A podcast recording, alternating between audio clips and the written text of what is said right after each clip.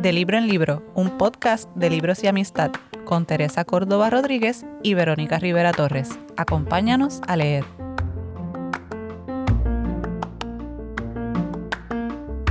Les damos la bienvenida a De Libro en Libro, un podcast de libros y amistad. Yo soy Tere. Y yo soy Vero. Hoy, para variar, desde los mejores estudios de podcast en Santurce, Puerto Rico, Auditorium, en el taller Comunidad Lagoico. Vero, episodio 15. Episodio 15. Nosotras celebramos el, el número del episodio siempre es como que, wow, Siete, llegamos al 15. 12. Exacto. Eso no importa.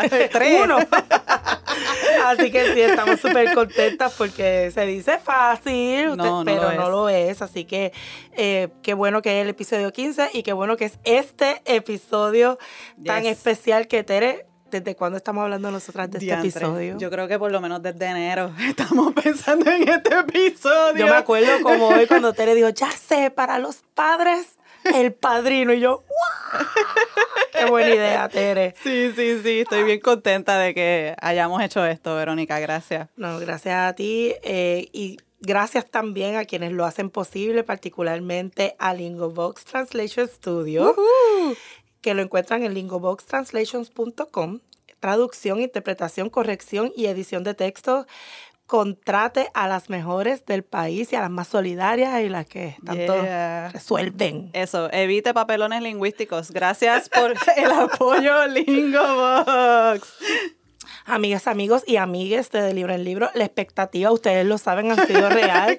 Bueno, por lo menos para nosotras, nosotras estamos como nenas Sí, chiquitas. sí, sí. Estamos bien contentas de, de haber escogido este libro, porque se lo estamos dedicando particularmente a dos seres bien importantes para, para Terry y para mí, nuestros padres, que ya no se encuentran en este plano, pero que nos conectamos muchísimo con el padrino y ellos, porque Ujú. Tere, fue tu papá el primero que te habló del padrino. Sí, yo creo que uno de mis primeros traumas de la infancia es la escena del caballo, que la discutiremos ahorita, así que sí. Yo que tengo que decir que el primer recuerdo de yo ir a una película con mi papá, o sea, que mi papá me dijera, Verónica, vamos al cine, fue a ver El Padrino 3, obviamente porque Ok. por mi edad no, no pude haber visto en el cine ni la 1 ni la 2, pero la 3 papá me llevó y yo recuerdo haber estado un poco impresionada que mi papá me Imagínate. hubiera llevado a ver esa película.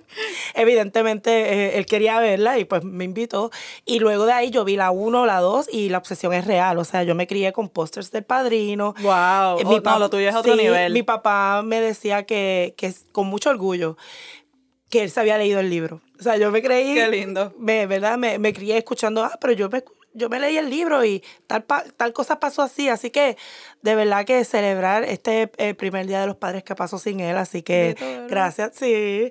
Pero gracias, Tere, gracias a un millón porque me siento que así lo honro y, y recuerdo lo, lo bonito que fue. Claro que sí. Y como ustedes saben, pues nosotras siempre aspiramos al bótate. Al bótate, nosotras ese, vamos- es nuestro lema, ¿verdad? El bótate. Pero aunque somos un podcast pequeño, no somos modestas y no íbamos a traer a cualquier persona para hablar eh, con- del con nosotras. Y como ustedes saben, pues esto es un libro, pero inspiró una de las mejores eh, películas en la historia del cine. Aquí yo metiéndome en aguas profundas, pero no me importa.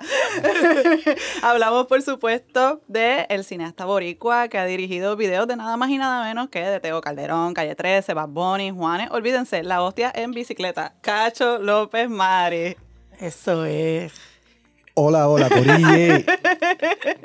Mira, estoy bien pompeado, de verdad, hablando claro. Este, hacer las historias de los papás. Mi papá murió en el 19, eh, mi cuarto año sin él, eh, el Día de los Padres. Y además fue el que me puso el padrino. A ver.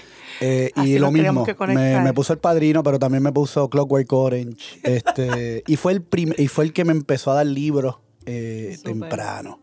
Este, qué sé yo, García Márquez, eh, Carlos Fuentes, esto, lo otro. Y, y de ahí fue, o sea, mis primeros libros realmente así de novelas y esas narrativas interesantes, latinoamericanas sobre todo, fue papi el que me las puso en las manos. Quizás muy temprano en la vida, pero, pero, muy, pero muy bien. O sea, eh, me preparó para... Conozco, conozco ese estilo de crianza. Magia, magia. Qué bonito. Pues, sí. pues por ello irá este episodio por Eso es todos así. nuestros Así mismo.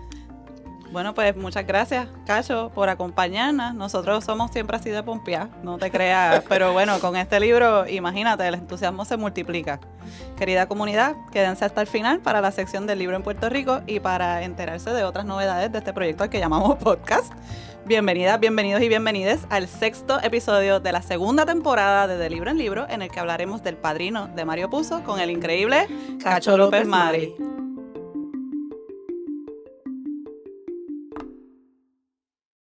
Bueno, pues amigas, amigos, amigues, aquí estamos en la sección Cuéntame con nuestro amigo Cacho. Cacho, te vamos a estar haciendo cinco preguntas sobre tu relación con la práctica lectora, tu relación con los libros. Toda pregunta, toda respuesta está correcta porque lo que queremos es que nuestra comunidad te conozca un poco mejor y, y compartas con, con ella.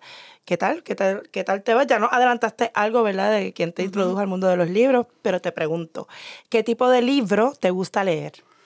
Pues mira, últimamente me gusta leer El Padrino. He estado dándole ahí a eso. Este, pero sí, o sea, básicamente en los últimos meses eh, le he estado metiendo a, a las obras escogidas de Albizu Campo. Me gusta ese asunto, bueno, sobre todo puertorriqueño y político. Soy nieto de Juan Maribra. Este, y de alguna manera esa, ese legado que deja mi abuelo, pero además esa relación con Albizu y, y- y todo ese cuento que viene desde allá atrás, este, pues obviamente hace de Albizu una- un personaje en mi vida extremadamente importante. Eh, y una cosa que siempre me, me- me atrajo fue escuchar a Albizu, la voz, la Sí. rabia, Ujú. ¿verdad? La rabia y la, y, la, y la brillantez, la inteligencia, era un genio, ¿verdad? Entonces, de alguna manera, cuando, bueno, el otro día, cuando salen eh, en la claritiendita, sale, eh, presentan de nuevo esta, esta serie de tres tomos, este, que además portada de Lorenzo Mar, eh, que eso Ah, es otra sí. cosa, yo soy diseñador gráfico, ¿verdad? Y, y- y creo que eh, pues las portadas de los libros dicen don't judge a book by its cover, pero, pero pues... eh, Pero uno eh, puede eh, juzgar el cover. mentira. eh, eh, Pero uno puede juzgar el cover. Uno puede buscar el cover, por ejemplo, el del Padrino eh, es una de las portadas o de las gráficas más icónicas en la historia, no solo del cine, pero de, de la literatura en ese sentido. este, y es algo que me conecta también con el Padrino, ¿verdad? Ver, ver esa, ese, ese logo del Padrino, Exacto. que entonces se ha recreado y se ha usado y ha, y ha, este, de alguna manera influenciado el diseño gráfico eh, a lo largo de la historia, ¿verdad? Después de, de los 70. Sí, esa Este- imagen de las manos, de la mano sobre... Con los puppets como de... yo- Sí, como la marioneta, ¿verdad? Sí. De títeres. Sí. Yo no sé cómo se llama eso, Sí. pero sí. Sí, pues, y, y habla de, de poder, de control, de, de todas las todo. cosas, de todos esos temas, ¿verdad? Que se tratan en la, La en mano novela. invisible. Este, exacto, y la mano negra, que, que- que se menciona en algún momento Ah, eh, con el asunto de, de- ahora se me olvidó el nombre, pero es uno de los, de los personajes, personaje, ¿cómo es? Fanucci será, este, que era el, en la 2 es el, el- en la película 2, eh, sale obviamente en la novela, este, es el que, uno de los que empuja a Vito Corleone al asunto de, de la, Ah. de la mafia, ¿verdad? Porque es el tipo que, Claro. que Ya, va ya, a ya. cobrarle el billete Sí. de una pues, de, de las cosas que ellos iban logrando acá, este Ajá. Clemenza, él, Sí. ¿verdad? Este, Sí, sí, sí. eh, en el ese colector, flashback. el Mm, colector, el que- Que, colector. que causaba terror. Bueno, lo, lo hablamos Exacto, exacto, adelante. Pero bueno, ya nos metimos, ya nos metimos. sí, es que eh, inevitable. Mira, Cacho, ¿y qué libro o qué tipo de libro nunca leerías? Hmm. Buena pregunta. Todo el mundo dice lo mismo. Sí, porque fíjate, no, no, me, no me gustaría ser un censor de libros en mi mente. Exacto, es que, ¿verdad? Como que... Como que sí. censurar libros, decir, yo no voy a leer, este, qué sé yo, eh, eh, ¿cómo es que se llama aquella que hacía novelas este, melodramáticas? Eh, Hay muchas. Corín Tellado. Ah, Eh, Corín Tellado. o sea, Corín no, no, no diría que hay un libro que no leería nunca. Eh, pensaría que, qué sé yo, eh, un libro de Donald Trump, no me interesa este, leerlo ahora mismo, pero, pero sí, o sea, creo que estoy abierto a lo, a lo que venga, este, para ver qué pasa. Mira, esta pregunta tiene, es muy pertinente. Exacto. Yo creo aplicará, aplicará. Aquí es la excepción. ¿Eres de las que siempre, de, de los que siempre tiene que leer el libro antes de ver la película o no te importa cuál ver primero? No, no, no, o sea, yo nunca he leído, e- esta es la primera vez que leo un libro de una película, si, me, si lo pienso bien. Este, no, no es algo que... Es más, yo tenía esta, esta idea de que es bien difícil hacer una buena película de un buen libro, ¿verdad? Porque claro, tú tienes esta idea y la pasaba a García Márquez un montón, tú tienes esta, este libro genial, es bien fácil hacer un guion tecato, ¿verdad? de, de, de, un gran, de una gran historia. Es bien fácil eh, dañarla, ¿verdad? este, en este caso del padrino, pues no fue así. ¿verdad? Este, claro, Mario Puzo estuvo envuelto y, tenía, eh, eh, tenía posibilidad de veto en, qué pasaba en ese guion. era el padrino de la era, era, el verdadero padrino. Y de alguna manera, pues, pues eso mantuvo esa, como esa, esa legitimidad, ¿verdad? Lo, lo, que, lo, que, lo, que, lo que pasa en el libro y lo que pasa con los personajes sobre todo. Es una cosa que, que pues esa colaboración entre Coppola y, Mario Puzo, pues, pues nada, llevó, a la, llevó a la pantalla el, ¿verdad? la obra de una manera muy legítima. Sí. Y, la, y entonces ambos son grandes éxitos, el libro y la película. así es. Y ah, existe un libro que no, que no hayas podido terminar, por la razón que sea. Mm. Lo empezaste y diste, eh, no. Hasta aquí llegue. Hay gente que hasta se le pierden los libros. A mí se me pierden. ¿Los libros? Sí, porque ando con ellos para arriba y para abajo. Y se me pierden, sí. Bueno, estoy como que, como que estoy casi seguro que sí, que me tiene que haber pasado con algo. Lo más seguro, sí. Pero volvemos, mi memoria es este. Pero no es ninguno que te haya llamado la atención, que, haya, que se haya quedado contigo de, este libro no lo terminé. Hmm. La verdad que no, y te digo, te digo, no es que yo sea este lector, diablo, que se ha leído esto una biblioteca entera, no, no. O sea, yo realmente de joven leí, eh, a, mí, a mí me impresionó mucho, por ejemplo, Aura de Carlos Fuentes. Ese, libro, o sea, eso a mí me, marcó, así de que, de que increíble. Y eso fue mi papá que me dijo, léete esto, es una novela corta. sí. en, ese sentido supo, ¿verdad?, darme algo que, era manejable. Excelente, excelente opción por tu papá. además ese cuento, o sea, esa historia, qué cosa más, o sea, todavía lo pienso y se me, y se me paran los pelos. Entonces, este, pues él, él, él, fue el que me trajo, qué sé yo, el coronel no, eh, el coronel no tiene que le escriba. Este, él me trajo. O sea, que era fan de, del Gabo. Él era, él era fan de Gabo, pero durísimo. este, porque además Gabo tiene una, una, historia con mi abuelo también. Y hay esa conexión. Y siempre él me hacía estos cuentos de ah, que oía, los cuentos de, mi abuelo y el Gabo y qué sé yo qué. Entonces, de alguna manera, pues Gabo, Gabo es Gabo, ¿no? Este, qué sé yo, por ejemplo, el otro día estuve en Medellín filmando eh, este, un video con Juanes. Y, y dije, bueno, déjame llevarle un regalo a mi hija. Voy a llevarle un libro de Gabo desde Colombia. Entonces ahí fui a una, una tienda allá y le, y le traje este eh, Crónica de una muerte anunciada. Yo ahí pues me compré mi otra versión de 100 años de soledad, porque eran, son unas versiones súper especiales con ilustraciones y no sé qué. Este, y por esa cuestión visual, de ver esa, esa interpretación de la obra visualmente, no una película, pero ahora vi una serie, creo. viene una serie por ahí. Sí. Vamos a ver eh, Loco por verla. Este, pues nada, que fui y le, y le traje el libro a, mi hija del Gabo. O sea que nada, que hay, una cosa con el Gabo ahí este, especial.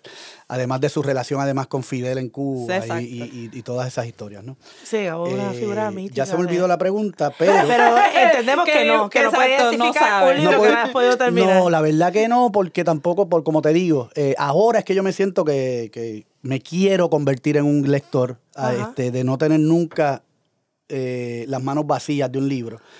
y en ese sentido, pues ya ando con, con libros en mi bulto y, donde quiera, qué sé yo, como viajo mucho en los aviones. en los aviones. En los aviones ya no hay nada que hacer, ya, ya, ya, no estoy oyendo ni música, básicamente. Lo que estoy haciendo es llevando un libro eh, y leyendo en los aviones. Pues, Cacho, have I got a podcast for you? Exacto. ¿Quieres leer? Te tengo un podcast. ¿Quieres acompañarnos a leer? Mira, y por último, ¿qué libro siempre recomiendas?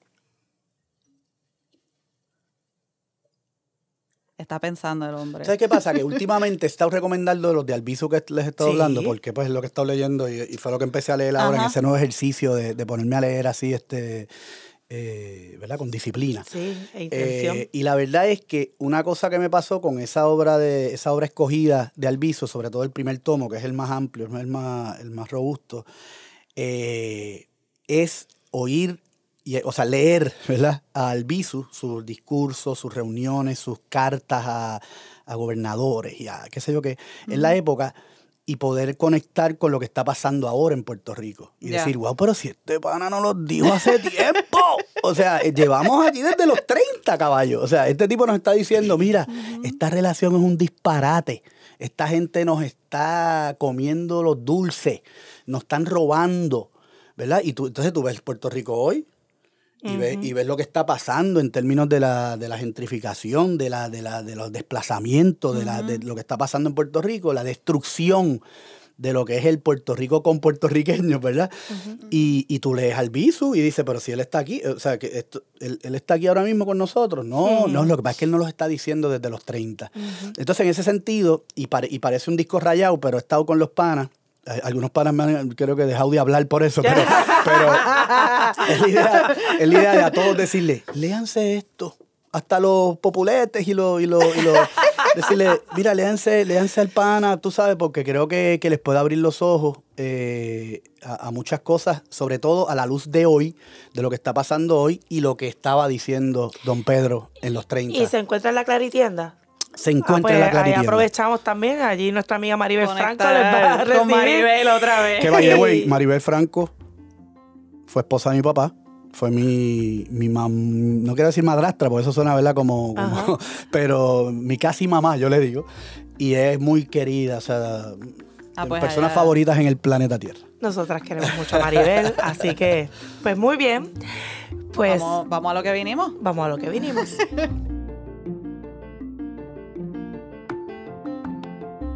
No, no seremos objetivas con este libro. Cuenta la leyenda que su autor, Mario Puzo, se cansó un día de escribir libros que tenían el favor de la crítica, pero que no vendían. Voy a escribir un bestseller, decidió un día, y se encerró a escribir una novela sobre un joven siciliano que emigró a los Estados Unidos para evitar que la mafia de su país natal acabase con él de la misma forma con, lo- con la que acabó con su padre. Este joven, Vito, pronto demostró ser un líder innato, habilidoso para las negociaciones, intimidante en su porte, decidido a la hora de ejecutar sus planes. No hay nada más que le moleste a Vito Corleone que la gente que no es razonable. Vito pronto establece su propia familia e imperio, cuyos tentáculos alcanzan desde las casas de apuestas hasta a jueces y congresistas. La razón, siempre tiene una oferta que no se puede rechazar. El Padrino es una novela que abarca varias generaciones y lugares. Comienza con un joven Vito y acaba cuando Michael, su, hijo mayor, asuma el poder de la familia Corleone. Su adaptación al cine, dirigida por Francis Ford Coppola, está en todas las listas de las mejores películas y su guion se convirtió en todo un referente en la cultura popular. Yo no sé si una hora nos va a dar para hablar del padrino, pero haremos nuestro mejor intento en un ejercicio de amor por los libros, por el cine y por nuestros padres, que eran tan fieles a la historia de los Corleones como sus más leales consiglieri. Hablemos pues de El, padrino, de Mario Puzo. ¡Yes! ¡Por fin! De verdad, la emoción es real, la emoción es real.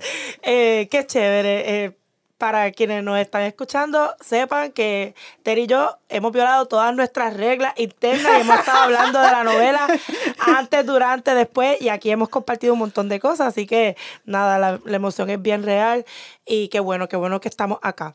Pues me toca a mí eh, iniciar la conversación y estaba pensando contra cuál pudiera ser una buena pregunta, pero al fin y al cabo, de lo que se trata esto es del sentimiento. Te pregunto, Cacho, una vez que terminaste de leer la novela, ¿qué fue lo primero que pensaste?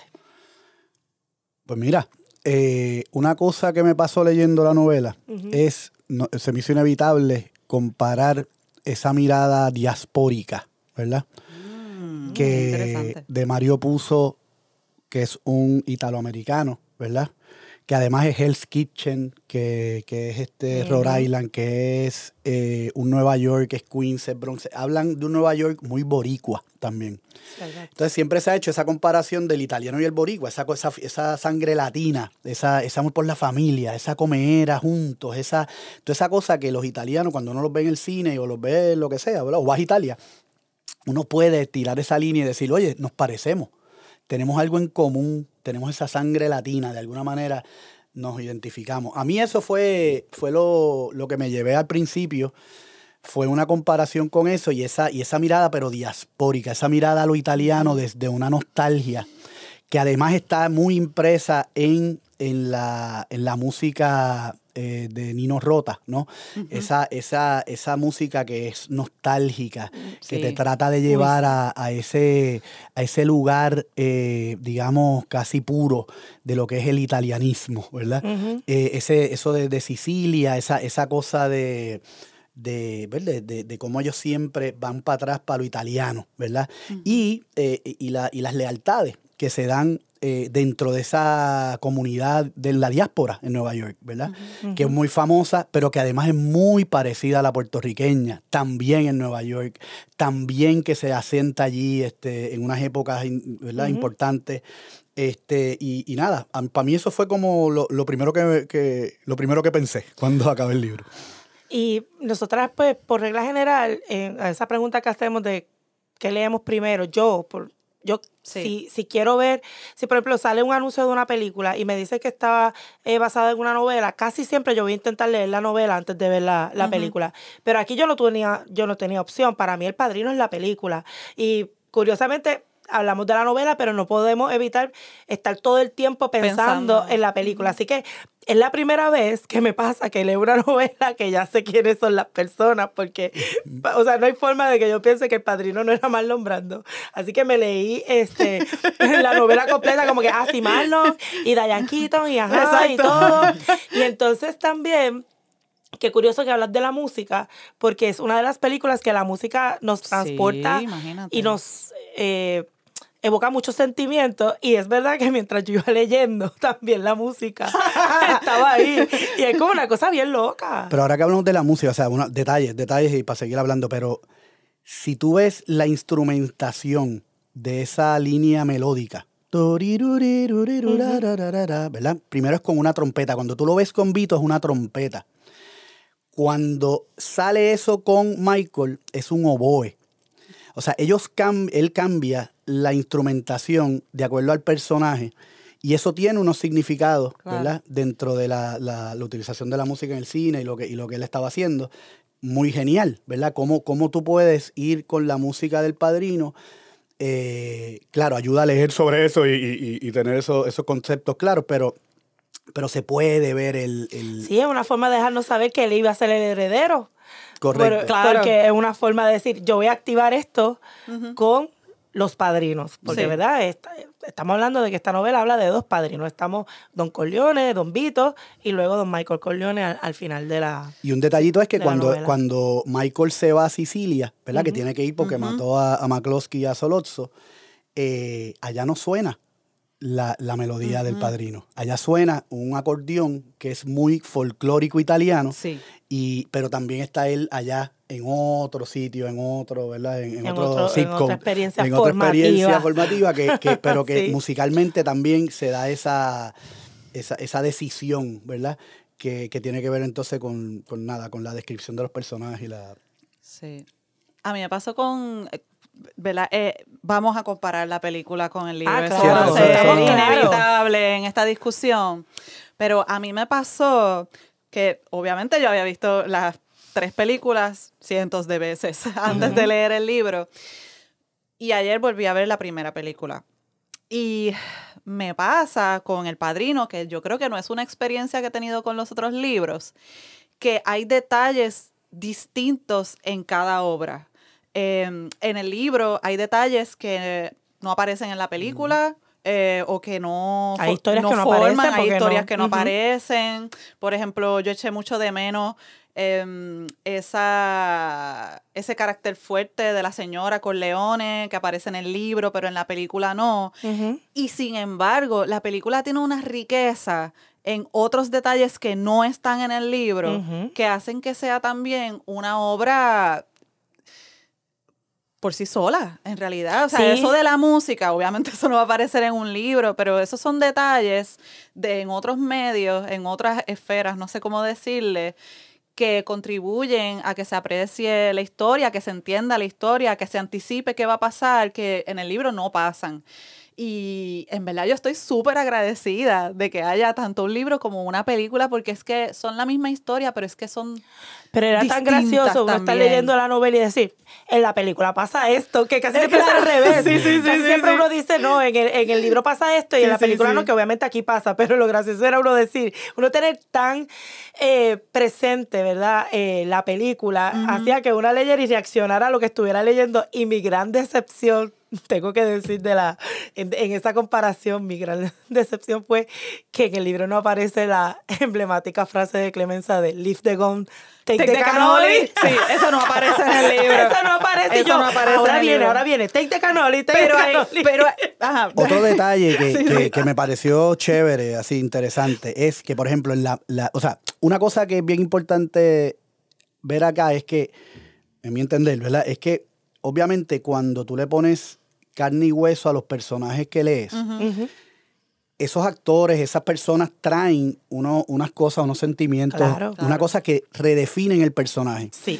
Eh, por ejemplo, una cosa que pasa con tanto con De Niro y, y Brando como Vito es que lo hacen muy querible, ¿verdad?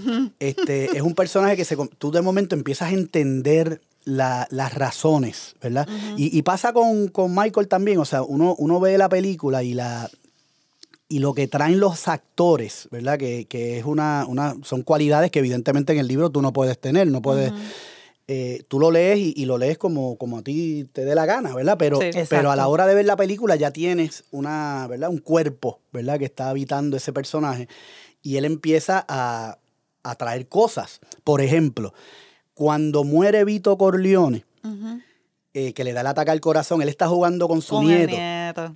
Y una cosa que no está en el libro, que se lo inventó el gran actor Marlon Brando, Sí. fue lo de hacerse los dientes de la Ajá. China. ¿Verdad? Eso es una cosa que, que- que el personaje lo hace más amable. O Sí, sea, sí, es un abuelo. Es un abuelo. Un eh. abuelito. Entonces, eh, en, la, en la novela, pues la muerte de él eh, le dio un heart attack. Pero haciendo eso, estaba en el jardín, estaba haciendo eso, el, el trabajo de jardinería que fue por donde le dio, pero no estaba el nieto. No estaba el No nieto. estaba el nieto, no estaba el juego. Entonces, lo que trajo lo del nieto es, es acercar el- la humanidad Sí. del personaje, eh, hacerla mucho más obvia, ¿no? Sí, y en ese caso, la película tiene eso, que, que- que esos personajes y sus complejidades, su, Sí. su sutileza, las sutilezas, esas reacciones de Brando cuando se entera que Sony murió, o cuando, ¿verdad? Que, que, que está... Esa, Sí. esas sí. transformaciones donde tú ves cómo ese papá Sí. sufre eh, sabiendo lo que hay, sabiendo en el mundo que está viviendo, que, que, ¿verdad? Y, lo, que- y, lo, y, que, y que todo es responsabilidad de él, básicamente. Este, y pasa también cuando, cuando se entera que Michael fue el que aló el gatillo contra solo. Soy McCloskey, ¿no? Que, que, que es como que, ay, él no quería que su hijo menor necesariamente corriera esa, ese camino.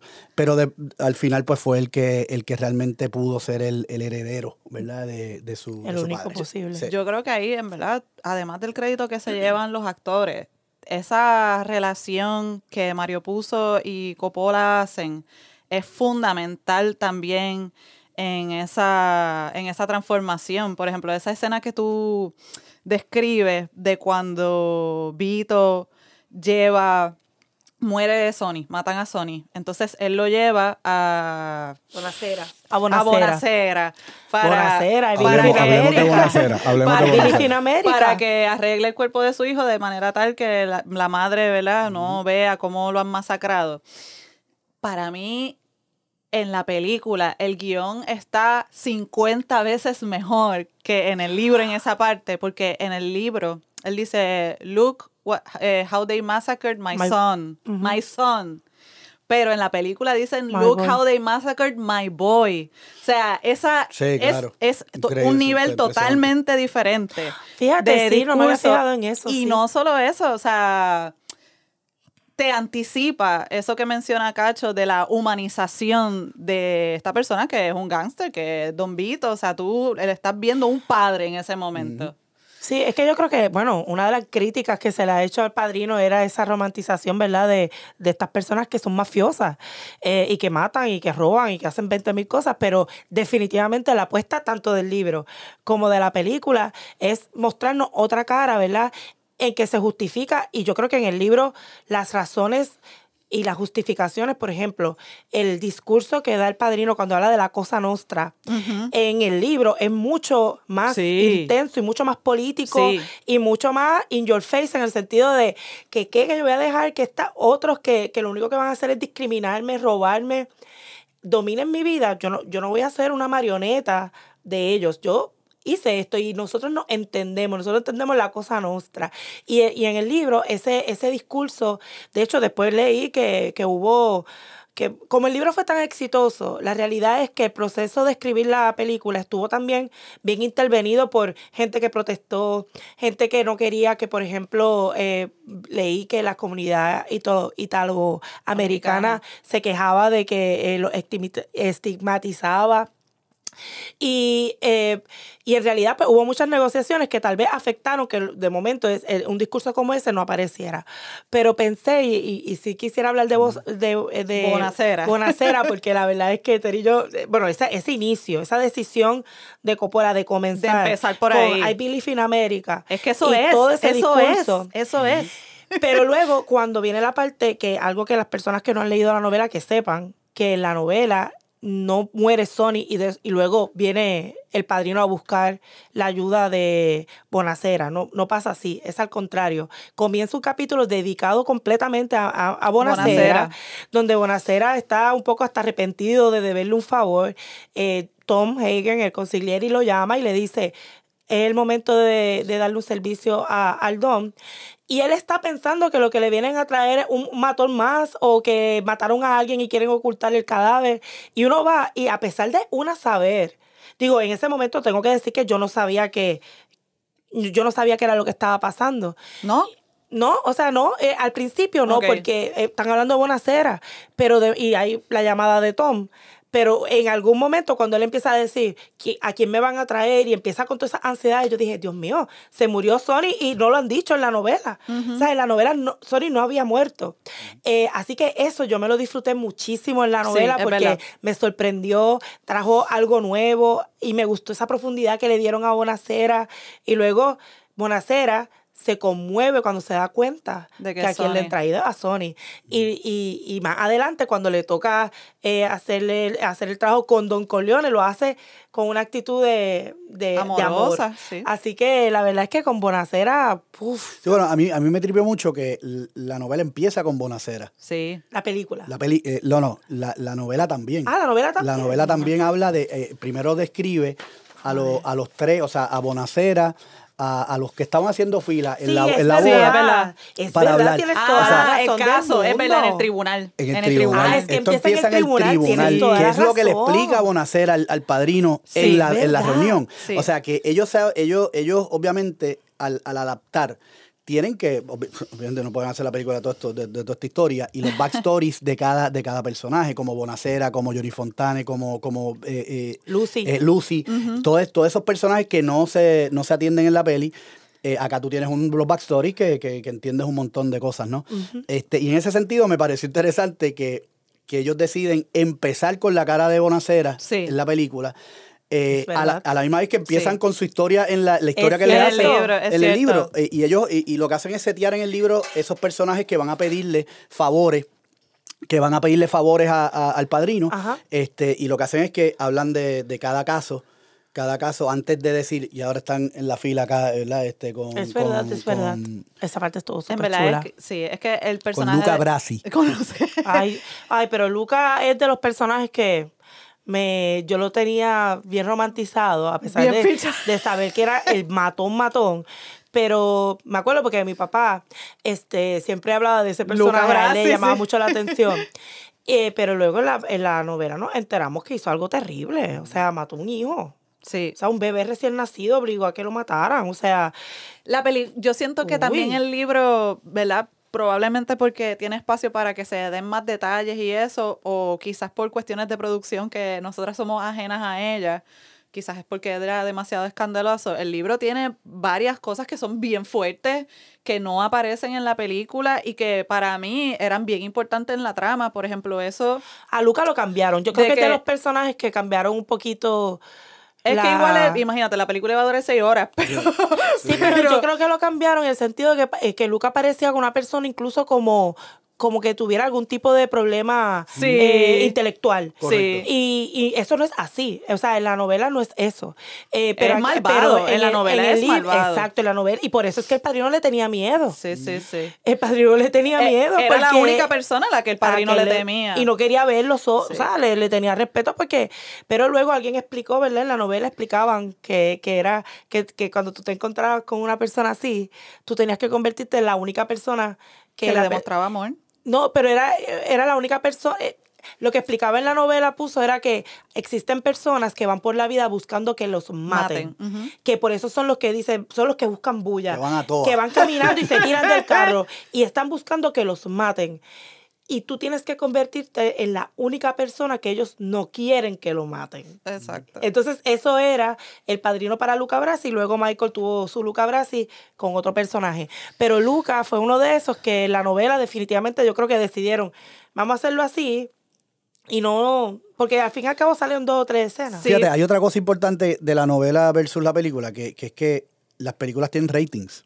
Entonces, si, si tú te vas con Sí. todo lo sexual y toda la y toda la parte, bueno, sobre todo sexual Sí. y de violencia que sale en la novela, muy explícita, la película no iba, iba a tener un rating que iba a ser inaccesible. O sea, y entonces esa decisión eh, comercial es como que pues hay que bajarle, hay que bajarle el tono a Sí. ciertas cosas, porque sí, salen desnudos, salen esto y lo otro, pero no, no al nivel de la novela. ¿no? Y No. eso, eso yo creo que tiene que ver, parte de lo que pasa con Luca y, y- y otras cosas es que ellos le bajan un poco el tono en la peli Sí. para, por la cuestión de, la, de los ratings. No, la novela es súper cruda, este, y hay incluso las cosas que son como insinuaciones, que no son tan, tan explícitamente dichas, también tú sabes que están pasando cosas. Por ejemplo, el productor de cine, Jack Waltz, cuando Tom Hagen lo va a visitar, eh, habla de una escena en la que se da a entender que el tipo viola a actrices Bueno, en el, libro, el libro lo sale expresamente. Bueno, pero Lo de la niña. lo de la niña, pero lo que muestran es ella bajando las escaleras con la mamá que ha enabled que vaya allí. O sea, lo que quiero decir que también el libro, aunque es bien crudo en muchas cosas, en otras nos Sugiere. deja entrever lo que está pasando. Pues yo ahí Y- fue al contrario. Y en la película, pues no necesariamente esas cosas aparecen, probablemente por lo que dice Cacho. O sea, lo de Jack Waltz. Mira, eh, eh, eso, ¿Cu- eh, y lo digo aparece? rescatando a Juan, a, a mi papá, que me decía, ¿Cuándo? tú esa nena que está ahí, en el libro te dice que es la viola. Y, y, y sale, lo que pasa es que me dice, mira lo único que sale, y es una niña con su Ajá. mamá que están con el director. Diablo, yo ni la vi. Sí, y, y se ve, y, y le da un beso y se va. Y mi papá me dice, esa es la nena que él viola después. Y en la película nos ponen que él la hace viajar hasta su, a Ajá, su mansión, ajá. que ahí es cuando, este, y me da mucha pena porque Tom la ve y le- en la cara de la niña, él dice, ya no es la niña Sí, hermosa, inocente que yo había visto Bueno, es que el no día puede- anterior. es que no- y es que el tipo la violó. Es que dice que no puede caminar bien. Por o eso, sea, o sea, no por es eso te solo digo, eso, es que, o no lo insinúan. eh, a- En el libro te lo dicen que él abusa de ella, pero en la película lo único que vemos, y cuando la vuelvan a ver, fíjense que aparece una mamá la una voy a tener niña. que ver otra vez. Y mi papá ahora que- obsesionado con eso. Ahora que mencionas eso, una cosa que, que viendo la peli y, y leyendo el libro uno piensa mucho es la eh, ese asunto de se me acaba de ir el pensamiento. Eso Este, pasa cuando tienes un micrófono en medio de sí, la cara. Se me acaba, se me acaba Si de ir. vieran la Espérate, cara de bendito. sin presión, sin presión. Sin presión. Memoria, ayúdame, memoria. Eh, Estábamos hablando de, de que en la película lo que insinúan, lo que no, la agresión sexual de la niña. Exacto. Ah, ok, lo que quería decir es que la película trata unos temas que hoy, por ejemplo, quizás estarían, eh, le tacharían en el guion o en la, en la misma Ajá, novela. ¿Cómo que? El racismo, Ay, Ah, sí, sí. el machismo salvaje. Horrible, sí. Eh, esa, esa, esa relación, pero, pero claro, estás hablando de idiosincrasia, estás hablando de, de que estás retratando una, Claro. una cultura, inclusive en el pasado, o sea, no estás ni siquiera en el presente. Y, y me parece que esa, esa soltura que tiene la, la, bueno, está en el libro, ¿verdad? Pero, pero que tiene la película de, en esa reunión de la familia, donde uno de los italianos habla de los negros, "Ah, vamos a tirarle la heroína para allá para que se jalten. sí, sí. Eh, pero vamos, la, vamos, la, la primera línea de, ¿verdad? De Balzac, o sea, lo- la, esa Ah, cosa que a Tere le gustó también mucho. detrás de cada fortuna hay un crimen, Ajá. ¿verdad? Este, hace un comentario de, de entrada Claro. Sobre, sobre el asunto de la riqueza, de la relación, ¿verdad? De poder y de... Y de Como cuando y Michael, le a dice recursos. a, cuando Michael le dice a su novia, Kate, que le dice, mi papá es un hombre de negocios. Y ella le dice, eh, es como un presidente o como un político. Ajá. Y ella, ay, por favor, no seas naif, tu papá Ay, mata mira. gente. Y él, ¿y quién es naif aquí? De y verdad ella, que "Mm". Exacto, exacto, exacto, exacto. O tengo que decir que Kay a veces me desespera un poquito ese personaje, más en la película que en el libro. De hecho, yo creo que en el libro hay como más espacio para que ella no sepa o no entienda bien qué es lo que está pasando. Pero en la película es como todo está pasando frente a ella y ella, ¿qué es esto? ¿Por qué se están reuniendo y besándole la mano a mi marido? O sea, ¿qué? De verdad que ese personaje me retó en muchas veces la paciencia. Ay, ay, ay, ay, ay. Bendito para... Bueno, yo, yo, sí. Y, y en el libro, o sea, también le dan unos matices al personaje de Kate que no aparecen en la película. Por ejemplo, Kate asume su papel de esposa siciliana, pero con una convicción. Ella era eh, lo que le dicen una yankee protestante del este de Estados. Unidos. Exactamente, quizás ese es el Literal, equivalente de literal. hoy, exacto White Anglo-Saxon Protestant. se convierte al catolicismo y va todos los días a misa a Pero- pero recibir la te comunión. por qué lo hace. claro, sí, para pedir por el alma de su marido y va con la suegra y toma café con la suegra. O sea, ella se envuelve, Ella ella de verdad que trata de ser esa esposa siciliana y de seguir el ejemplo que de doña la- Y esa es otra Corleone. diferencia de de, la novela y la película, ¿no? Que, que en, la, en la novela ella se convierte al catolicismo, básicamente es el final, ¿no? El- la, Sí. la conversión de ella al catolicismo y, esa cosa disciplina. Y en la y en la película, pues no, no pasa eso así. Sí, o sea, no. pasa diferente y es más una cuestión de, de ella todavía lo mismo, viendo al... Ay, me encanta esa escena. ¿Sabes? Pa? Y se Sí. cierra la puerta y le acaba de preguntar si él había hecho lo que él decían no. que él había hecho. Y dice, no, no No, no, nada. y él, ay, nada". qué bueno! ¡Ay, qué bueno! y, ella y le cierran la puerta en la cara. Y, plum, y le cierran la puerta. Pero sí. en honor a la verdad, ambos finales son geniales. Brutal, O sí, sea, eh, yo de verdad que no me esperaba, porque había visto la película 60 millones de veces, pero no me esperaba el final del libro. Que continuara, ¿verdad? Porque No me- como que... ajá. sí, sí, sí, y no me esperaba esa conversión al catolicismo y que termine con que ella hace lo que la señora Corleone le dijo que hacía todos los días por su marido, rezar por el alma del suyo. O sea, ella internalizó Sí. en el final del libro que su esposo era un mafioso y que le tocaba a ella pues redimirlo con, ¿verdad? La otra dimensión por A allá. mí la película, algo que yo lo disfruté muchísimo y qué bueno que lo hicieron fue cuando la, la mezcla de cuando estaba eh, dándose la, la- el bautismo del Ah, sí, niño eso- y al mismo tiempo esa secuencia está brutal. con los asesinatos. Sí. Eso no pasa en el libro, en el libro No. no. es así, eso va poquito a poco, aunque sí hay un día particular en que matan a, lo- a los jefes, pero por ejemplo, eh, al mafioso de Las Vegas lo matan antes, o sea que no es como, como sale en la película, pero qué A buena Green, escena esa, qué buena escena con la música y él y él haciendo los votos de, del catolicismo mientras está limpiándose a, A tiro. a- a tiro un otra cosa que, pasa en la peli ahí es el, el sonido constante de la, del lloro, de la llorada de un bebé. Eso pasa sí. tanto que, Pasa un que- que- montón. que- que las dos veces que he visto la peli en las últimas dos meses, es como que, ah, diablo, espérate, pero que, que muchos usan Sí, yo la ayer llorada estaba como que bebé, eh, ese bebé eh. lo único que ha hecho es llorar. Cuando lo buscas por internet, hay gente que, que dice, diablo, me, me, me, me molesta que haya tanto bebé llorando, ¿no? A mí me molestó. Pero fíjate que hay un asunto, y eso ya es cine, es un asunto de cómo conecta un- la llorada de un bebé con los sentimientos de todos nosotros, y los que han sido padres o madres, o los que no, y lo, y lo que eso pueda significar. Y definitivamente es un sonido que molesta de- Oh, por un lado, pero por otro lado prende como una, una luz de alerta.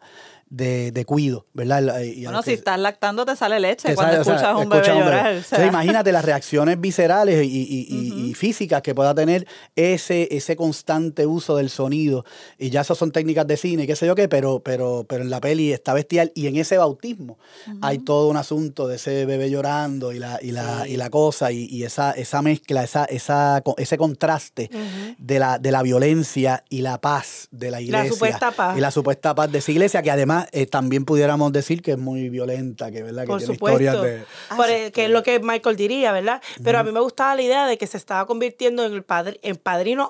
Mientras se muchas en formas. padrino. Literalmente, exacto. Sí, sí, sí. literalmente Era, era padrino. Que además, esa, esa cosa de decirle Godfather a, a los jefes de la mafia sale de esa película. Eso no era una cosa de la mafia. O sea, la- hay, hay un montón de cosas que ocurren después que son producto de la novela y la película que, que luego se convierten en, en, ¿verdad? en, en- en términos que definen esa, esa, ese esa movida. Pero, pero, pero eso, eso se lo inventan ellos, e- eso del Godfather. Este, y ahora pues uno dice, ah, ese es el padrino, ese es el... tú Sí, ahora, ¿verdad? sí, claro, claro. Eso es un de aquí. referente, claro.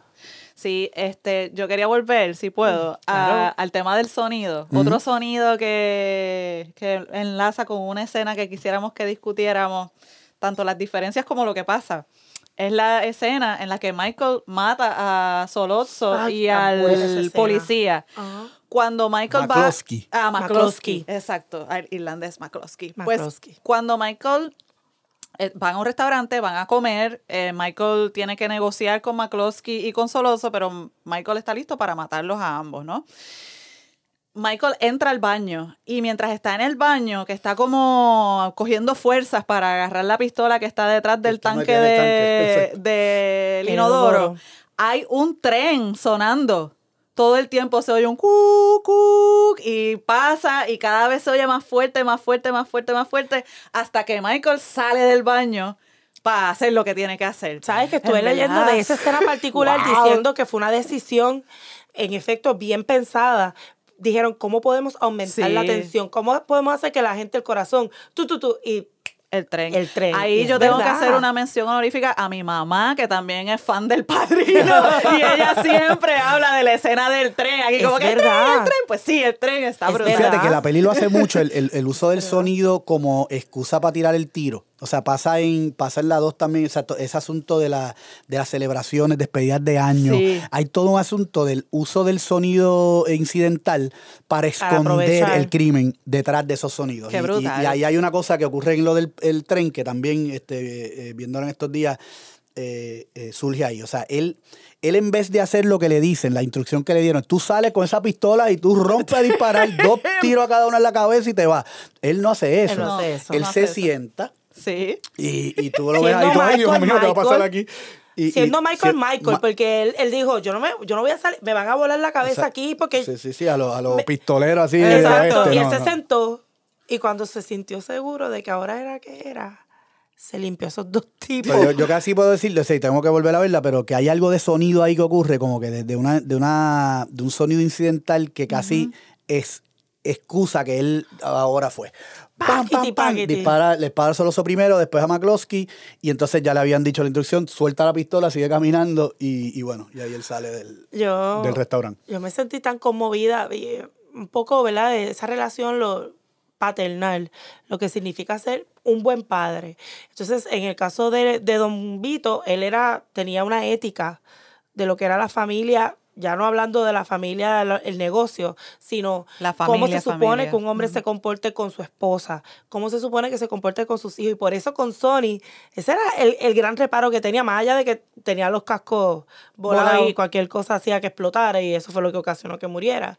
Pero este, pero también era que Sony se acostaba con otras mujeres y entonces el padrino le cogió cosas a, a Freddy, a- al hijo del medio. A Fredo, Fredo.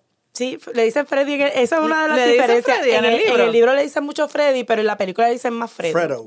Fredo. Fredo. Este, en ese. Pero Fredo no es el mayor. Yo, yo sabía que el era- mayor es Sony. El mayor es Sony. No, Fredo es el mayor. Ahora, yo creo que Freddy eh, era, No, yo no, creo que era no. Freddy el mayor, Sony el mediano. Sí, yo y- estaba- y yo Michael estaba en la también. misma que idea Cacho. que tenía, No, porque pero- recuerdan la escena en, en que Sony reclama al papá que lo vio cuando. Cuando Es mató verdad, al, es verdad, al- es verdad. Él era su No, no, y- mayorcito, y- era su y- hijo y mayor. Sony nace, o sea, en la segunda se ve el nacimiento el primer de hijo. Sony, es el primer hijo que nace. Es verdad, el primer es hijo razón, Santino. El razón. pri- Tuvieron un hijo, se llamó Santino. sí, no, no, no. sí, sí, sí, No, y, por, y por eso sí, siempre sí. se pensó. Y lo, y lo curioso es que fue el chiquito. Siempre la, la, lo, lo brutal de la historia es que el hijo mayor, pues todo el mundo presumía que iba a ser el heredero. Pero Don Vito siempre sabía que te- él trató de educarlo, pero siempre tuvo la duda, decía, no va a ser un buen don. Y tenía razón, Michael era bien parecido al papá. Y en lo que era parecido, primero, Michael dentro de todo una ética también eh, bien grande, intrafamiliar. Eh, y también la cuestión de ser reservado, de Sí. no explotar, de quedarse así como que... Igual que el pai. acabo- es igualito que el papá. Igual que el pai. Y entonces esa parte, que es lo que yo creo que la gente a veces resiente cuando dice, ay, eso romantiza la violencia, pues la verdad es que una, es, es un- es una parte que conmueve mucho y que es lo que hace que uno como que quiera esta familia y quiera que, ¿verdad? De todas las familias de Nueva York, pues la de uno es la, los Corleones. Claro. Por, por esa ética, ¿verdad? Y por, y por esa forma de que vivían todos juntos, en, en una parcela, con sus casas, este, pero Sony, pues, Bueno, y, se, y se ve una cosa ahí de, de- de esa, eso que pasa con Solozzo y, y la, esa, esa oferta que le hace Solozzo de meterse en el narcotráfico, porque eso es lo que viene, eso es el billete, que sé yo qué, y tú ves la, la ética ahí de, de Sí. Don Vito que dice, no, no, espérate, es que eso me va a quitar el favor de los, de los políticos, eso me va, me va a quitar el favor de, de un montón de los poderes que tenemos, eso es un, un negocio sucio, eso es un negocio que no, Sí. que no nos conviene. Este, y nada, que, que, que hay un asunto ahí de esa, de esa ética del tipo, sí. que inclusive, uno, por eso, por eso inclusive, qué sé yo, hay, hay como una línea ahí fina donde uno se puede con- eh, eh, eh, relacionar a él y hasta pues puedo ver ese, ese argumento de que, de que glorifica la mafia, ¿no? Pero es que en el caso de ese personaje de la mafia, él no es un asesino este crudo y, y frío y ya. Él tiene unas razones, ¿verdad? Este, si tú cruzas unas líneas, pues te, te Bueno, echaste. Pero, pero- eso, eso lo puedes tirar. Bueno, cacho, pero en realidad, cuando empezó con el negocio del aceite de oliva, en realidad él usaba la violencia para asegurarse un el, el monopolio. Bueno, pero, pero ahí vienes, tú vienes de un niño que le asesinaron al frente a la MAI, que al país lo asesinó la mafia, que a él lo iban a limpiar. O sea, nada, hay una historia de este, este niño que no tiene otra salida. Tiene que, tiene que llegar ahí y la violencia lo está persiguiendo desde que desde muy pequeño. Sí, que y eso habla de, de- de historias locales, por, por decirle aquí, de, de- de cómo se da el narcotráfico y cómo se da toda esta cosa de, de ese mundo en la, en la periferia. Sí, este, no, y la cuestión ¿no? de la- del discrimen, que es lo que dice es, yo no voy a, yo no voy a permitir que otros manden por mí. O sea, no, no es una opción. Y en el libro también, o sea, dan un trasfondo de cómo Corleone empieza a ser el don que eventualmente Sí, fue de formar encanta, su ese propia capítulo me familia. encantó. Ese capítulo es excepcional. Que entonces se trabaja Que- más en la segunda película. Que, Exacto. exacto. Y que es cuando él vive en la pobreza, o sea, casi Sin en la comida. miseria, Llegó un sin momento que no tenía comida, comida. En Nueva York, en unas condiciones bien difíciles, con su esposa, recién casado, con Santino, ya, ya lo cuadramos, Sí, sí. este, cuando era bebé. Y entonces, no me acuerdo cómo fue que ganó un dinero en este momento, pero ganó un dinero y entonces viene otro... Bueno, Ah, yo me acuerdo, otro roban- Clemenza. Ellos, Clemenza, o Ah, sea, lo de la, sí, Lo de ya, la pistola, ya, lo o sea, Clemenza Clemenza- le pasa la cosa porque le, está, le están No, tocando no, la no, puerta. pero cuando hace dinero es el primer trabajo que Clemenza lo recluta, que él iba a ser el chofer. Sí, sí, Ellos sí. hicieron- de robarse seda y ropa. Sí, sí. Exacto, de robarse la sede y ahí hizo 700 dólares. Y entonces Exacto. viene Que otra. es que Fanucci viene a Viene cobrarle los chavos. Fanucci a cobrarle los chavos y, Y él dice que yo, ¿sabes? Me hago, no me acuerdo si eran 700, 500 Era pesos. 700. Hago 700 Y él pesos, quería- esto me él puede sacar de 500. un montón de revoluces y entonces de momento tú me vas a pedir que te quite 500, papo, yo te voy a dar el limpio. Pero lo, lo más grande es que Clemenza y Tesio, que eran los bravos, sí. estaban dispuestos a dar los chavos. Y le dijeron, Y- este, es que él tiene mucho poder y entonces el, la brillantez de Don Vito. Él de verdad tiene el poder Tanto que poder él que exacto. y se da cuenta que no lo tiene y dice, yo lo voy a matar. Y pues, Pero bueno, antes de eso, decide que le- en vez de los 200, 300 que le pedía, le voy a dar 100. Y allí va con su cosa, se Sí. reúne con él, le saca 100, que el tipo lo ve y dice, eso no son 300, de verlo. Este, y ahí ocurre esa reunión. También está en la entrada de él al, al- o su primer delito, ¿verdad? Que fue robarse la... la the rug, eh, La alfombra. con la, Clemenza. la carpeta, dirían nuestros la, amigos. la carpeta. Este, esa, esa, o sea, y ahí es que empieza esa, esa, ¿verdad? Esa, esa primera la cuestión. Y ahí es que él ve a Clemenza sacando la pistola cuando el policía toca la puerta, que también está en el libro. O sea, toda esa historia Sí. es bien, bien fiel a, lo que escribe Clemenza estaba dispuesto a disparar. Él Sí. estaba dispuesto a disparar y acá está el pana mirando desde acá. Este, pero claro, volvemos. La experiencia de Vito viene de la violencia en Sicilia, Sí, viene sí, de la sí. mafia en Sicilia, o sea que este tipo ha visto cosas ya hace rato. Sí. O sea que ver un tipo sacar una pistola para protegerse allí, pues dale, pues estamos bien, estamos... Bueno, igual que en la escena que estabas diciendo, ¿verdad? Cuando le entrega la pistola y él se da cuenta con una pistola, dice, ok. Pues la voy a guardar por aquí. Aquí, estamos... ¿Tú la Ah, tienes? Sí, la tengo. Eh, pero tú chequeaste lo que está dentro. No, no, no, no chequeé Yo nada. no me meto en nada yo que no no- meto nada. Si no es mi lío, no me meto. Pero qué bonito.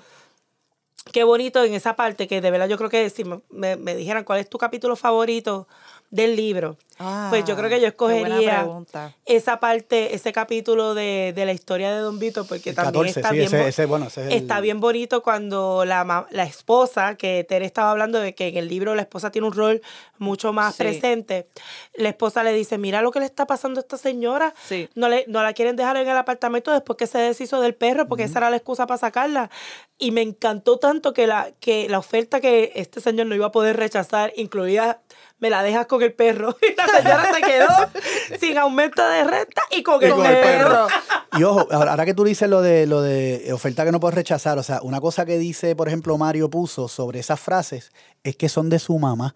O sea, él, todas las frases memorables Sí. Ah, de Vito brutal, Corleone. O sí. sea, Vito Corleone básicamente es una, es un, es una pieza que, que básicamente canaliza a la mamá de Mario Puzo. Qué cosa Sí. más Todas las frases, o sea, la de, la de esa, pero también la de la de después, la de la tercera película, que él dice, este, they pull me back in, ¿verdad? Just, Este, one, just one day when I get out, they pull, they me, pull me back back in. in. Eso, todo, todas esas cosas, o sea, eso, pero por ahí para abajo, eh, la, la parte, es, ahí, también en la segunda, eh, él dice una que va por la línea de algo así como que a los amigos tenlos cerca, pero los enemigos tenlos más cerca. Sí. Sí. Eso es la mamá de Mario Puzo hablando.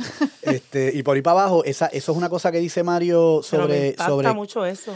sobre la cuestión de es traer. eh, Es, es lo que Mario Puzo le enseñó a Coppola, dice Coppola, que fue lo que aprendió de Mario Puzo, es que traigas tu experiencia personal a tus obras, ¿verdad? Usa tu experiencia personal. Y ahí es donde él le habla de, de su mamá y cómo su mamá es la voz de Vito Corleone, el amor a la familia, el, eh, todo, toda la, la- la ética y las reglas que, que- que construyen ese personaje salen de la mamá de Mario Puzo. Nada, es súper interesante me pareció eso. Bello. Buenísimo. Pues, pero vamos para las estrellitas. Ya se está Ya. acabando. Sí, ya. Pero yo quiero seguir hablando, tengo tanto que decir.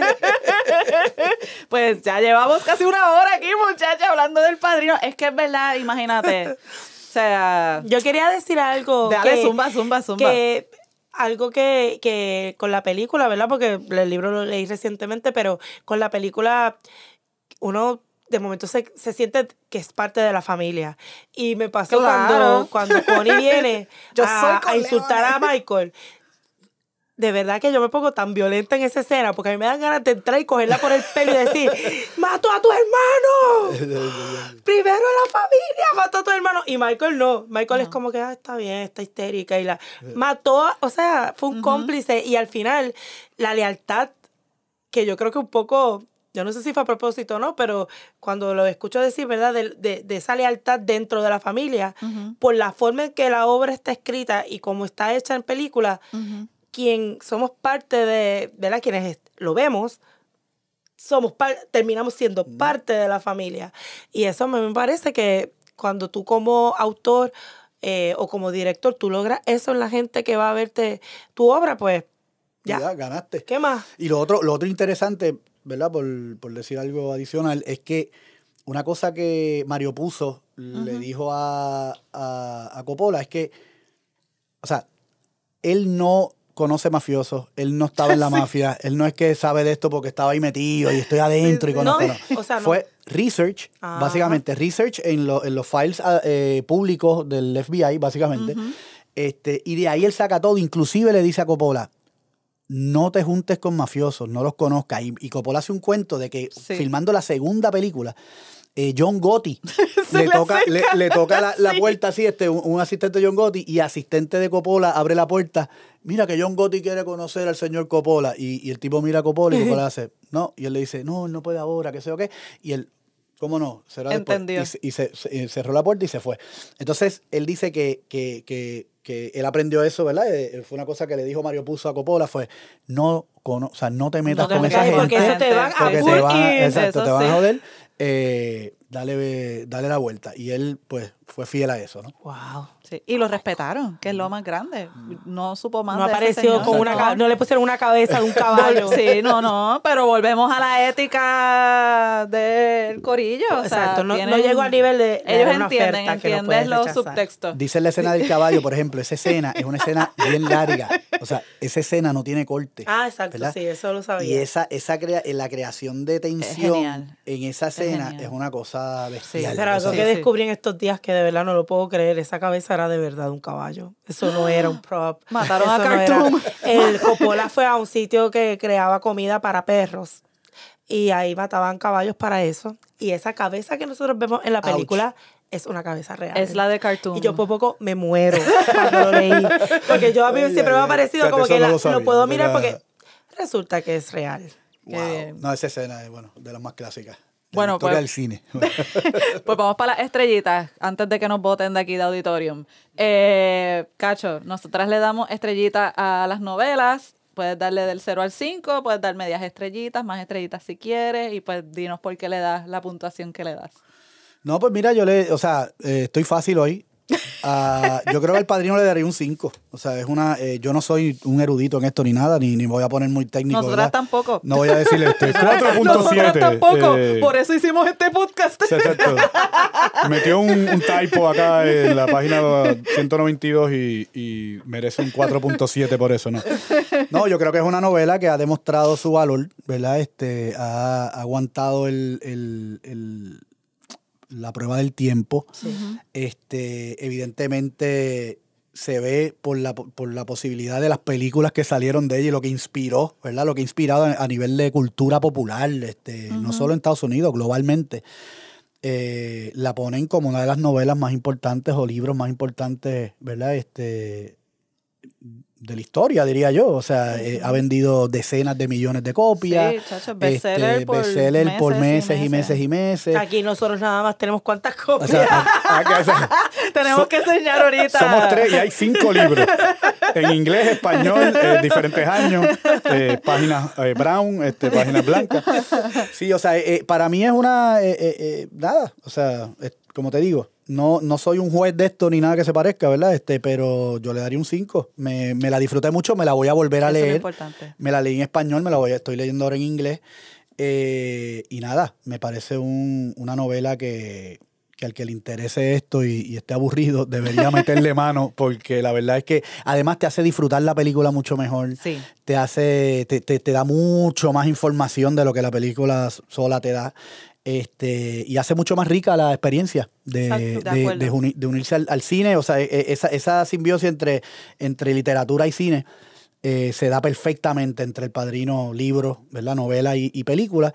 Y, y ahora nada, me, me- me acaba de, de picar el, ¿verdad? El, el- el- el asunto de ahora ver otras películas basadas en libros y empezar a leer esos libros y, a- y hacer esas comparaciones que, que nunca había hecho. Así que muchas gracias por la invitación. Gracias a Este, Que se repita. eh, y nada. eh, Nosotras brutal. tenemos una listita de esas que se repita, ¿sabes? Así que la tomamos muy en serio. La acabamos de anotar. La acabamos de anotar. Veros, cuéntanos tú de tus estrellitas. Pues yo también le doy cinco. Yo tengo que decir que lo, lo estuve pensando, ha sido una práctica lectora. O sea, el acto de leer este libro me ha, me ha dado mucha alegría y me he sentido súper bien. Eh, así que eso, le doy cinco, no solamente por su valor eh, en sí mismo, sino por, por lo que me por lo mucho que me alegró y, y lo mucho que me dio estar leyendo. O sea, me lo disfruté mucho. Sí, pues yo le doy cinco también. Ay, qué fáciles estamos hoy, como dice Cacho. eso no pasaba hace tiempo. Eso, ¿Verdad? Yo creo que desde... Que todos, porque desde- nosotros estamos medio difícil últimamente. Eh, ah, pero yo creo que desde el episodio con los amigos de plan de contingencia no le dábamos cinco Ok. unánimes. Pero no sé, no me acuerdo. Es posible, sí. Pero me pasó que yo no recuerdo otra instancia en la que había leído el libro después de ver la película. Este, usualmente o leo el libro antes de ver la película o veo la película o la Y no serie. el libro. Pero no de, no- después no me da curiosidad por leer el libro. No sé, como que ya vi la película, ya vi la serie, ¿para qué voy a leer el libro? Pues nada, del libro al libro llegó y leí el libro después de ver la película varias veces. Y es lo que dice Cacho, leer el libro ha enriquecido incluso más mi experiencia al ver El Padrino. Yo creo que eso habla súper bien del libro, pero también súper bien de la película. O sea, Ujú. es como casi una compañía. eh, se acompañan. Exacto. Es, eh, Es bello, No sí. sé, como ver algo con Director's Commentary, quizás. Sí. Eh, así que a ambas cinco, quizás a la película le doy 10.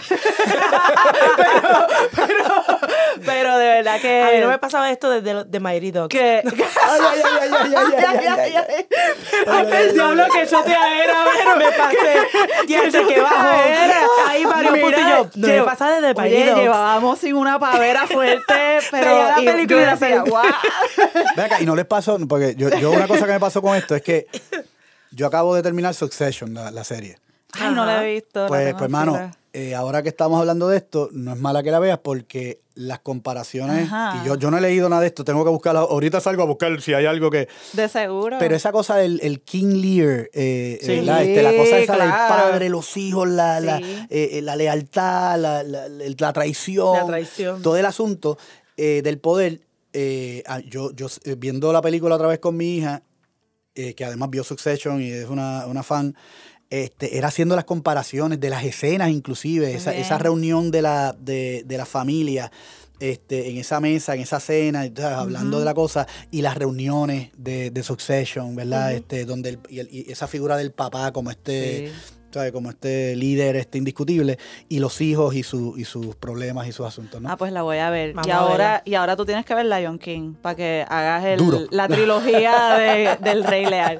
Pues muchas gracias, Cacho, por Dale, estar gracias a aquí con nosotras. De verdad que sí. Gracias. Y no se vayan, que venimos con más por ahí.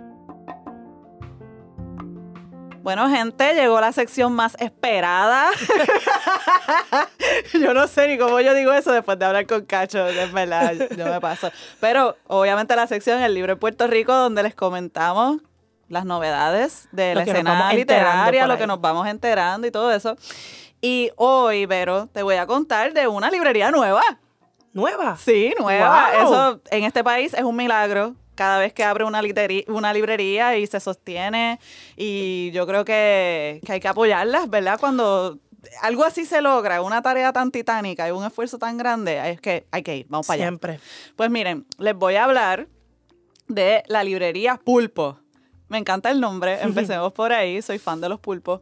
Y la librería, pero se ríe. Pues, ¿qué te puedo decir? Pero me encantan los animales marinos. A mí me pero, encantan los laberintos y así. ¿no? Exacto, no, pues. ¿Te gustan los pulpos? Me gustan los pulpos. Y hay una librería que se llama Librería Pulpo, que está en Santurce Pop. Eso es en la avenida Ponce de León. Allí están nuestra querida gente, también de Bajo, un árbol de carambola. Pues ahora hay una librería allí que se llama Librería Pulpo y es de libros usados. Que de verdad.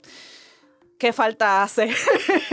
Espacios donde vendan libros usados, pero que los traten con cariño, que estén bien cuidados, etcétera, etcétera. Pues no- la librería Pulpo la abren nuestros amigos de Editorial Pulpo, nuestro amigo Carlos. Así que pasen por allí. Está abierta de martes a sábado y es en el sótano de Santurce Pop. Así que Yo un saludo. por allí, es un buen lugar y, y de verdad es que vale la pena que vayan ah, porque hay libros de todo tipo. O sea, se- yo encontré una copia del Padrino allí, así que con eso les digo todo. Imagínate, pues muchas gracias a Carlos Colón Ruiz, eh, a quien conocimos en el último fiestón del libro, por abrir ese espacio y por, mano, impulsar la Meterle. industria del libro en Puerto Rico. Eso es, eso es una encomienda Así es. necesaria. Así que pasen, por favor, por la editorial, el- la librería Pulpo, de la editorial Pulpo en Santurce Pop. Eso.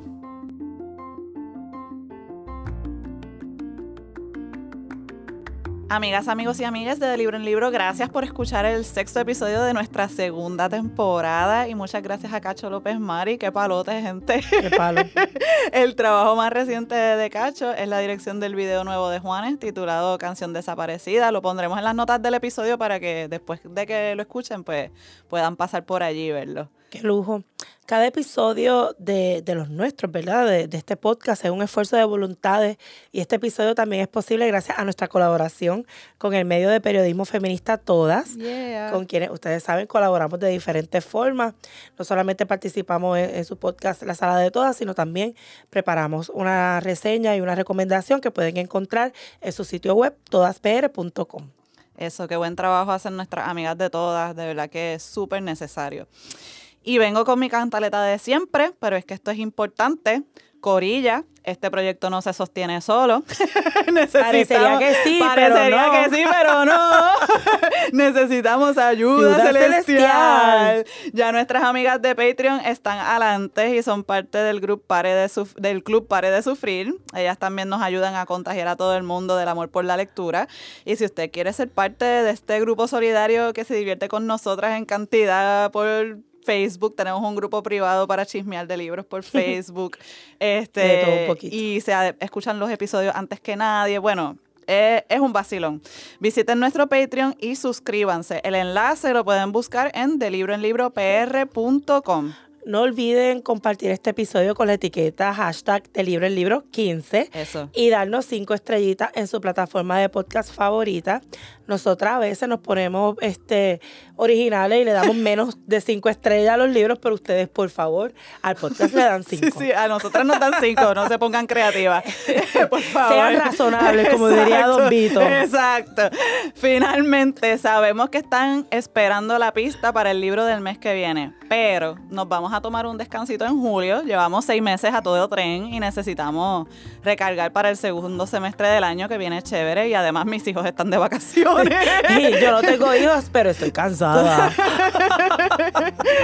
pero miren, no significa que nos vamos a olvidar. Nosotras vamos a venir, vamos a preparar una sorpresita. Sí, sí. Porque, ¿verdad? Nosotras también les extrañamos, ¿no crean? No crean. Exacto. Y saben que en realidad la sorpresita está más cool que si hubiéramos tenido un libro en julio.